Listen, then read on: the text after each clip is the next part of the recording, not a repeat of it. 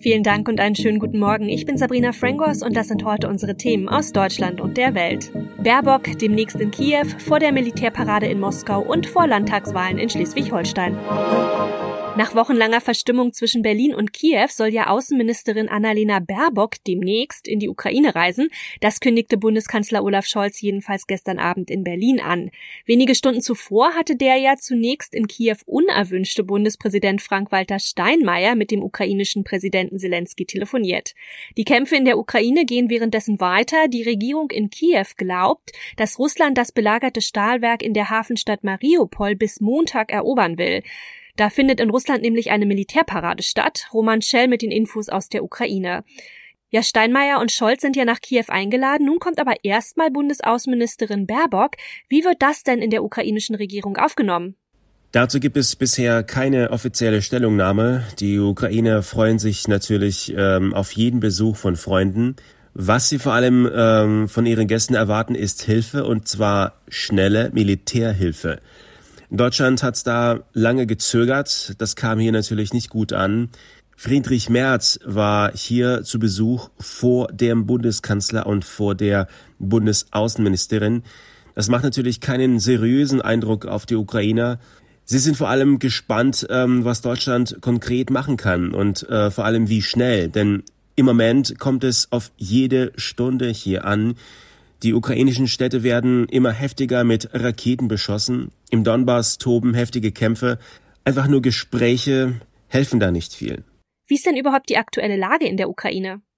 Das sind wohl die schwierigsten Tage für die Ukraine jetzt. Die Russen wollen schnelle Erfolge erzielen im Donbass und auch in der Südukraine. Sie kommen voran, allerdings äh, nur langsam. Große Verluste gibt es mit Sicherheit auf beiden Seiten. Und äh, das ganze Land äh, wird mit Raketen beschossen. Immer und immer wieder höre ich hier die Sirenen heulen. Immer mehr Infrastrukturobjekte werden dabei zerstört und äh, das Benzin wird immer knapper und teurer in der Ukraine. Am kommenden Montag, also am 9. Mai, findet ja die traditionelle Militärparade in Moskau statt. Worauf stellt sich die Ukraine denn in diesem Zusammenhang überhaupt ein? Ähm, da haben die Ukrainer ganz große Angst vor. Die Leute hier befürchten besonders heftige Raketenangriffe im ganzen Land. Putin äh, kann natürlich seiner Bevölkerung offensichtlich keine großen Erfolge vorzeigen am 9. Mai. Danach sieht es jedenfalls im Moment nicht aus. Deswegen wird Putin immer wütender und äh, verlangt von seinen Generälen wohl schnelle Ergebnisse. Diese Ergebnisse können ja nur mit Raketen erzielt werden, wie denn sonst. Und davor haben die Ukrainer große Angst. Außerdem haben die Leute hier große Angst vor einer möglichen Generalmobilmachung in Russland am 9. Mai oder kurz davor. Vor dem Hintergrund des Ukraine-Kriegs will Russland ja bei der traditionellen Militärparade am kommenden Montag auf dem Roten Platz auch neue Waffen präsentieren. Das kündigte jedenfalls der russische Verteidigungsminister an. Insgesamt sind zum Tag des Sieges, also zum Jahrestag des Siegs der Sowjetunion gegen Hitler-Deutschland 1945, ja in zahlreichen russischen Städten Militärparaden geplant. Andrei Balin ist in Moskau und weiß mehr. Warum ist dieser Tag für Russland und auch für Präsident Putin überhaupt so wichtig? Historisch ist dieser Tag des Sieges ganz objektiv natürlich der wichtigste Feiertag in Russland. Die Nazis und die deutsche Wehrmacht waren auf einem Vernichtungskrieg und wenn die Russen nicht gewonnen hätten, dann gäbe es das Land einfach nicht mehr. Das ist also schon in Ordnung, dass sie feiern. Problematisch ist eher die Überhöhung, weil es sonst so wenig zu feiern gibt. Und das zweite Problem ist eben dieser militaristische Dreh, diese Demonstration von militärischer Stärke, die Putin eben nutzt, um sein eigenes Regime und jetzt auch den Krieg gegen die Ukraine zu rechtfertigen, die er nun ja ebenfalls als Nazis diffamiert. Was ist am Montag denn genau geplant und was soll aufgefahren werden in Moskau? Geplant sind landesweit sogar 28 Militärparaden, die größte und wichtigste natürlich auf dem Roten Platz. Und da wird dies Jahr trotz Krieg nicht gespart. Also wir haben 11.000 Soldaten, die aufmarschieren sollen. Dazu natürlich das Neueste, was die russische Rüstungsindustrie zu bieten hat. Also das sind wieder rund 130 Militärfahrzeuge und Panzer und fast 80 Flugzeuge und Hubschrauber. Premiere feiert dabei wohl der Raketenwerfer Tornado, der irgendwann mal die Raketenwerfer Smerch und Grad ablösen soll, die jetzt in der Ukraine eingesetzt werden. Übrigens ist überhaupt interessant, dass von all der neuen Technik, die uns der Kreml da auf der Parade zeigt, kaum etwas in der Ukraine dabei ist. Und wie ist das Ganze einzuschätzen? Was könnte Putin planen? Die Gerüchteküche brodelt dazu ja seit Tagen. Unter anderem heißt es, Putin könnte während der Parade der Ukraine offiziell den Krieg erklären. Bisher läuft das ja alles unter Spezialoperationen. Beim Krieg könnte er mobil machen, aber eben diese Spekulationen hat der Kreml bisher auch völlig dementiert. Ist also schwer, das vorauszusagen. Am ehesten wird sich Putin irgendwas rauspicken und das zum großen Sieg hochstilisieren. Dafür bietet sich entweder Mariupol an, wenn die die Azovstal-Verteidiger rauskriegen, oder die Südukraine mit der Landverbindung zur Krim. Seit einigen Tagen wird ja mit einer russischen Generalmobilmachung gerechnet. Moskau dementiert das. Was würde das überhaupt konkret bedeuten, also für die Ukraine? Das würde bedeuten, dass Russland ganz offiziell Wehrpflichtige einziehen und an die Front schicken kann. Bisher hieß es in solchen Fällen ja immer, das seien Ausnahmen und Fehler gewesen. Dann würde es zur Regel. Damit kann Russland natürlich seine Manpower deutlich erhöhen. Schnelle Erfolge bringt das aber, glaube ich, nicht. Moskau bräuchte eigentlich mehr neue Technik und natürlich ausgebildete Soldaten. Wehrpflichtige sind zumindest erst einmal nicht so hilfreich. Es sei denn, Russland rechnet jetzt schon damit, dass sich der Krieg noch über ein halbes Jahr oder mehr hinzieht. Dann sind es Reserven, die Moskau braucht. Aber das würde bedeuten, dass die Lage noch viel schlechter ist als zugegeben. In Schleswig-Holstein wird am Sonntag ein neues Landesparlament gewählt. Alle Umfragen sagen ja einen klaren Sieg der regierenden Christdemokraten von Ministerpräsident Daniel Günther voraus. Die Wahl im Norden ist übrigens die zweite von vier Landtagswahlen in Deutschland in diesem Jahr. Ende März hatte ja schon das Saarland den Auftakt gemacht. Und eine Woche nach Schleswig-Holstein wird im bevölkerungsreichsten Bundesland, also in Nordrhein-Westfalen, gewählt. Und im Oktober steht dann noch Niedersachsen an. Politikwissenschaftlerin Julia Reuschenbach von der Universität Bonn hat ein paar Infos. Kurz vor der Wahl am Sonntag, worauf wird es in Schleswig-Holstein am Ende dann hinauslaufen? Ja, die Umfragen zeigen doch einen deutlichen Vorsprung für den Amtsinhaber, ein ähm, typischer Modus, den wir von Landtagswahlen kennen, dass ein populärer Ministerpräsident in der Lage ist, also zu mobilisieren, einen Amtsinhaberbonus auszuspielen. Insofern ist die spannende Frage vermutlich eher, wie es dann konkret ausgeht, nämlich für die CDU in der Frage, ob sie womöglich ein Zweierbündnis schmieden kann oder das Jamaika-Bündnis, was Daniel Günther auch im Vorfeld angedeutet hat, äh, mit Grünen und FDP fortsetzt. In dem Bundesland gibt es ja auch einen Sonderfall. Der Südschleswigsche Wählerverband ist als Partei der dänischen Minderheit von der 5%-Klausel befreit. Was könnte das für Auswirkungen auf das Wahlergebnis haben? Ja, diese Ausnahmeregelung führt natürlich dazu, dass, äh, was wir sonst üblicherweise oft erleben, wenn Parteien eben unter fünf Prozent landen, dass das das Mehrheitsgefüge verändern kann, dass das in Schleswig-Holstein genau den umgekehrten Fall bedeutet.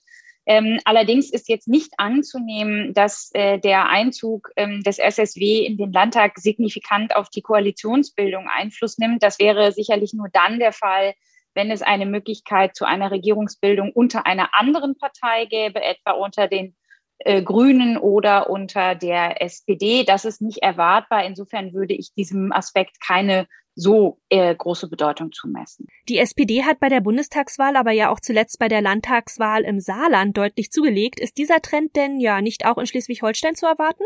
Also für Schleswig-Holstein habe ich diesen Eindruck nicht. Und das liegt tatsächlich an diesem Phänomen, das wir eben gerade von Landtagswahlen kennen, dass populäre Amtsinhaber in der Lage sind, ähm, zu mobilisieren. Wir haben in den letzten Jahren vielfach gesehen, dass Amtsinhaber wiedergewählt wurden. Also es, die Ausnahme ist im Grunde die Nichtwiederwahl.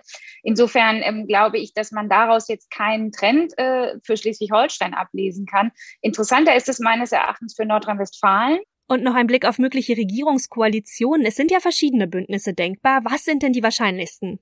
Ja, das kommt sehr auf die Stärke der Grünen und der FDP im Bundesland an. Äh, sollten die Grünen tatsächlich nochmal stark zulegen, dann werden sie sicherlich an der Regierung beteiligt sein. Und dann geht es wohl eher um die Frage, ob es ein schwarz-grünes Zweierbündnis oder eine Fortsetzung der Jamaika-Koalition wird. Es wäre unüblich, aber ist nicht ausgeschlossen, dass man ein Dreierbündnis auch dann bildet, wenn es rechnerisch auch zu einem Zweierbündnis reichen würde. In unserem Tipp des Tages dreht sich alles um die Kilos auf der Waage. Heute ist nämlich Anti-Diät-Tag. Der Tag richtet sich gegen Diäten und Schlankheitswahn. Ja, wann sind Diäten eigentlich überflüssig, wann schädlich und wann sinnvoll? Ernährungswissenschaftlerin Nina Schaller weiß mehr. Was sind denn schlechte und was sind sinnvolle Diäten? Also ich denke grundsätzlich eine schlechte Diät wäre solche, die sehr einseitig ist die hat natürlich immer die Gefahr, dass dann irgendwelche Nährstoffmangel entstehen. Im schlimmsten Fall, dass man sich auch ganz verrückt macht und dass man auch in Essstörungen sozusagen reinrutschen kann. Die besten Diäten sind eigentlich solche, die sehr ausgewogen und vielseitig sind und eigentlich keine großen Verbote haben, sondern ähm, wo man sich relativ frei entscheiden kann und die auch langfristig sozusagen durchführbar sind. Was wäre denn vielleicht eine Ernährung, die gesund ist, die man aber auch wirklich lange durchhalten kann? Ja, das sind, man nennt es bei uns in der Fachsprache die gesunde Mischkost sozusagen. Das sind eigentlich keine richtigen Diäten, sondern das sind richtige Kostformen, zum Beispiel jetzt die Mittelmeerkostform oder die Mittelmeerdiät, ja, wo man eigentlich viel Gemüse, bisschen Obst, reichlich äh, Fisch, ein bisschen Öl dabei hat. Also Dinge, die eigentlich einem ganz normalen Ernährungsstil am besten entsprechen. Mal zum Sport, da muss man doch auch ehrlich sein, oder? Ohne Sport nützt doch auch keine Diät oder keine Ernährungsumstellung irgendwas, oder? Also Sport oder sagen wir besser Bewegung ist natürlich ein ganz wichtiger Baustein generell für einen gesunden Lebensstil und hat natürlich schon auch den Vorteil, dass man dadurch zumindest ein bisschen Kalorien verbrennen kann, aber hat jetzt nicht die große Auswirkung beim Abnehmen. Es ist eher geeignet, jetzt mal das Gewicht langfristig zu halten, ähm, wenn man einen aktiven Lebensstil ihn pflegt. Dazu gehört Alltagsbewegung vor allen Dingen auch und aber auch ein bisschen Training. Und das noch die Schlammschlacht vor einem US-Gericht zwischen Johnny Depp und Amber Heard geht in die nächste Runde. Nun kommt die Schauspielerin zu Wort und steht im Zeugenstand. Ja, wer hat sich im Prozess bisher wie verkauft und wie lief es eigentlich bisher? Tina Eck mit den Infos. Was hat Amber Heard bei ihren Aussagen denn an Vorwürfen vorgebracht? Ja, hier vor Gericht breitet sie die ganze Beziehung aus, wie verliebt sie war, wie sie sich in seiner Gegenwart als schönste Frau der Welt fühlte. I fell head over heels in love with this man. When I was around Johnny, I felt like the most beautiful person in the whole world. Aber dann wurd's ernst. Hurt schilderte, wie Depp sie angeblich urfeigte, als sie ihn nach einer Tätowierung fragte. I just stared at him. Kind of ich starrte ihn nur an. Ich dachte, er macht Witze, aber es war kein Witz. Er schlug wieder zu und ihr sei dann schon ziemlich schnell klar geworden, dass sie gehen müsse, schluchzte sie. Und wie steht's um die Glaubwürdigkeit der Schauspielerin? Ja, ihr möchte man auch glauben, ihre Tränen, ihre Aufgelöstheit und all das, das wirkt nicht unbedingt gespielt, äh, auch wenn das alles nun schon eine Weile her ist. Es ist eine wirklich eine echte Seifenoper hier. Das war's von mir. Ich bin Sabrina Frangos und ich wünsche Ihnen noch einen schönen Tag. Bis morgen.